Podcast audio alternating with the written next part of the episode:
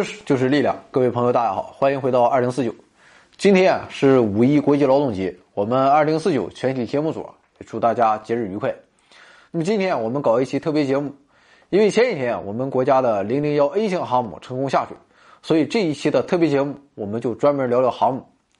在一九零三年，莱特兄弟发明了首架飞机以后啊，人们开始逐渐发现飞机的很多用途，尤其是在战争中，只要能够牢牢的。占据制空权啊，基本上也就可以左右整个地面战争的形势。所以啊，飞机很快就被投入到战争中。那么相应的，在海战中也是这个道理，制空权对整个海战有着决定性的影响。所以啊，人们也在尝试啊，在船上起降飞机，这就是最早的航母雏形。一九一零年，美国人尤金·伊利驾驶一架寇蒂斯双翼飞机从港口停泊的伯明翰号巡洋舰上起飞，这是人类最早的。在船舶上进行飞机起飞的记录，那么此后啊，陆续又有其他人开始了从船上起飞的先例。到了1917年，英国人将自己的一艘名为“暴怒号”的巡洋舰的甲板上的建筑全部拆除，建成了世界上第一艘可以起降飞机的航空母舰。那么从此以后，航母便登上了历史的舞台。由于产生时间比较晚，没怎么赶上一战，但是在二战中，航母大放异彩，并彻底取代了。原先的大炮巨舰的海军理念，成为了海军制胜的终极解决方案。不过，二战时期啊及以前的早期航母结构都非常简单，所以啊入门的门槛非常低。当时最早的航母基本上都是普通的军舰甚至民用运输船改的，只需要能够提供一块足够大、足够平坦的甲板就行了。因为当时的飞机啊主要还是那种老旧的活塞式螺旋桨飞机。所以啊，飞机的起降速度都非常慢，所以啊，一块足够大的空地就行了。但是在二战后啊，人类迎来了喷气式飞机时代，同老式飞机相比啊，喷气式飞机的起降速度啊要求更高。详细来说，就是飞机起飞时的速度要更高，飞机着舰的速度也更高。那么为了解决这两个问题啊，人类分别发明出了弹射器啊或者滑跃起飞装置以及阻拦索来解决这个问题。那么，关于飞机起飞时使用的弹射器啊，或者滑跃起飞装置啊，我们在之前的太空电磁炮的开头部分已经有了比较详细的介绍。那么，简单说来，弹射器就是通过一定的装置将飞机给弹射出去啊，帮助飞机在尽可能短的距离内达到起飞速度。而滑跃起飞甲板则是起飞时让飞机越过一个斜面，斜面会使机身向上倾斜，机翼底部啊。将受到迎面吹来的气流的冲击，整体的升力就会更大，从而帮助飞机起飞。那么阻拦索就更容易理解，就是在飞机的尾部啊安装一个尾钩啊，并在飞机的降落地面上放置带有一定弹性的阻拦索。当飞机在降落时啊，让飞机的尾钩勾住阻拦索啊，利用阻拦索的弹性帮助飞机尽快减速。后来由于普通的弹性绳索啊它不符合要求，就改成。钢索啊，并使用变速齿轮来减速。那么上述这种就是最常见的解决办法。当然，还有人从飞机本身做文章，开发出垂直起降或者短距起降战斗机。那么基本的设计思路啊也很简单，只要改变喷口的方向，在起飞或降落时，将喷气的喷口向下就可以了。而正常飞行时啊，喷口则是正常的向后。所以啊，一般理论上，将发动机的喷气口。换成可调节方向的就可以了。可是啊，喷气式飞机的发动机啊，往往在飞机的尾部。如果这样贸然的改变喷口方向，飞机起飞时它就无法保持平衡，屁股一撅啊，然后头朝下就摔下去了。解决这个问题的办法有两个啊，它们也分别代表了最早的两种垂直起降战斗机。一种是英国的摇式战斗机的方案啊，它将发动机移到飞机的中部，在摇式战斗机中。发动机喷口被分为四股啊，并可以独立调整方向来保持飞机的整体平衡。另外一种则是以雅克三十八为代表，在飞机的前段安装了两个小型的喷气式发动机来平衡整体的机身。垂直起降战斗机发展到现在啊，还有一种新的形式，就是最新型的 F 三五 B 型战斗机。F 三五 B 的方式啊，基本上与雅克三八相类似，那么不同的是啊，F 三五使用的是。由涡扇发动机输出的轴功率带动向下吹的风扇来维持平衡的，而不是额外使用小型发动机。但是啊，虽然垂直起降战斗机对航母的要求降低了，不再要求有弹射器和阻拦索等装置，大大的简化了航母的结构，但是战斗机的结构却也变得十分复杂，各种升力装置占据了绝大多数的机身内部空间，这就导致飞机自身的战斗力被严重削弱。所以啊，一直都是舰载战斗机较为边缘的角色。即使美国最新的福特级航母上啊，也使用少量的垂直起降 F 三五 B 战斗机，那么其主要的战斗任务还是要由常规结构的 F 三五 C 型来完成。所以啊，根据航母是否配备阻拦索、弹射器以及舰载飞机的类型，一般可以将现代航母分为下面几种。那么一种是 STOVL 型，也就是 Short Takeoff and Vertical Landing。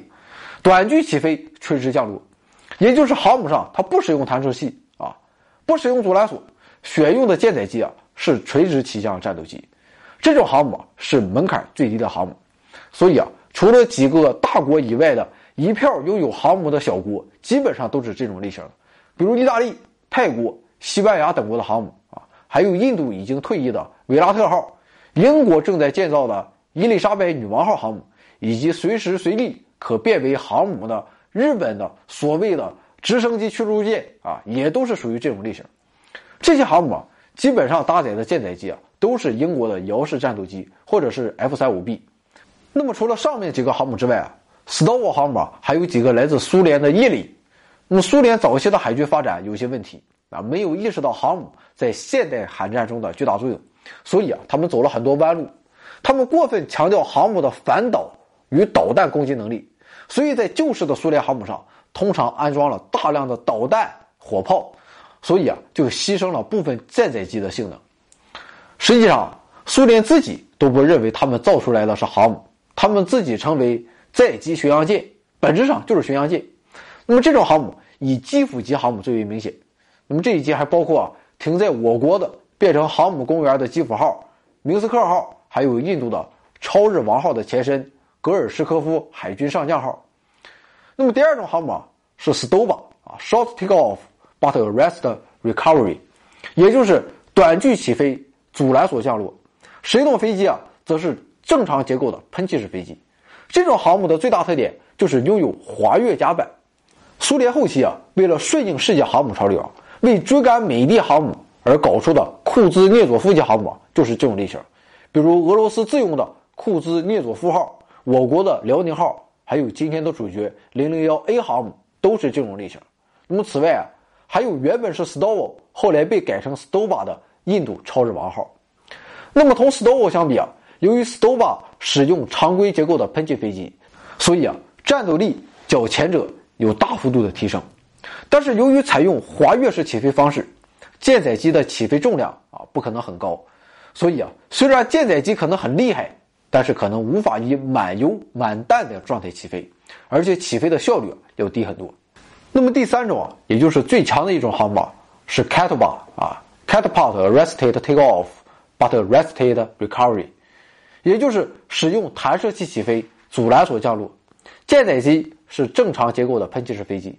那么这种航母现阶段基本上只有美国、法国和曾经的英国有，而且在美国人看来啊。STOVL、STOVA 并不能算真正的航母，只有 Catawa 才是真正的航母。所以啊，尽管美国有非常多的 STOVL 航母，但是他们自己只承认最强的十一艘 Catawa 才是航母。而且，美国的这十一艘真航母，随便哪一艘都是世界上最强的航母，战斗力起码是第二名的两倍。而且，除了航母上弹射器、阻拦索之外，航母的动力系统也非常重要。一般航母啊是常规动力，使用蒸汽轮机来驱动，而美国的所有航母都是核动力，这就意味着它可以连续航行五十万海里，可以几年甚至几十年不需要补充核燃料。现在世界上掌握核动力航母的国家，除了美国，就只有法国的戴高乐级航母。不过这艘航母的核反应堆啊是拿两个小号的核潜艇反应堆改的，所以啊劲儿非常小。啊，还三天两头就坏了，排水量也只有四万吨，还没有咱们的辽宁号大，所以严格的说，这个法国的核动力航母的战斗力啊是让人怀疑的。所以啊，从上面各项指标来看，咱们自己的辽宁号虽然起步晚，但是起点还是相当高的。除了一家独大的美国之外，辽宁号敢与其他任何航母一争高下。而前两天新下水的零零幺 A，则是在这样的高起点上进一步提高，精简了船体的结构，增加了舰载机的数量，同时增加了甲板面积，提高了雷达性能。而且这样从无到有的进步，我们都是在短短几年内完成。我们完全有理由去为我们的航母感到骄傲。我们也会在未来进一步期待带弹射器的零零二型航母以及核动力的零零三型。那么前段时间，由于我吹了我们的歼二十，在网上招来了一堆臭骂。那么骂我的人，这些人的心态，我也不想去分析，随便你们吧。就好像国家好一点，你们会损失五块钱似的。我相信啊，今天节目一经播出，键盘侠肯定又来骂我了。不过没有关系，随便你怎么骂，大家都是社会主义的劳动者。那么最后啊，我还是要祝大家劳动节快乐，更要祝奋战在。碧波和海港中的海军工程师们和守卫祖国海疆、维护祖国领土完整的解放军官兵们，劳动节快乐！啊，从来啊就没有什么救世主，也不靠神仙皇帝，要创造人类的幸福，全靠我们自己。添加微信号 d i r a c 二零四九，进入群聊大讨论，我们诚邀八方贤士做点微小工作，分享人生经验，提高知识水平。努力改变自己，争取改变世界。有思想的人啊，往往是不合群的。直到他们来到了二零四九。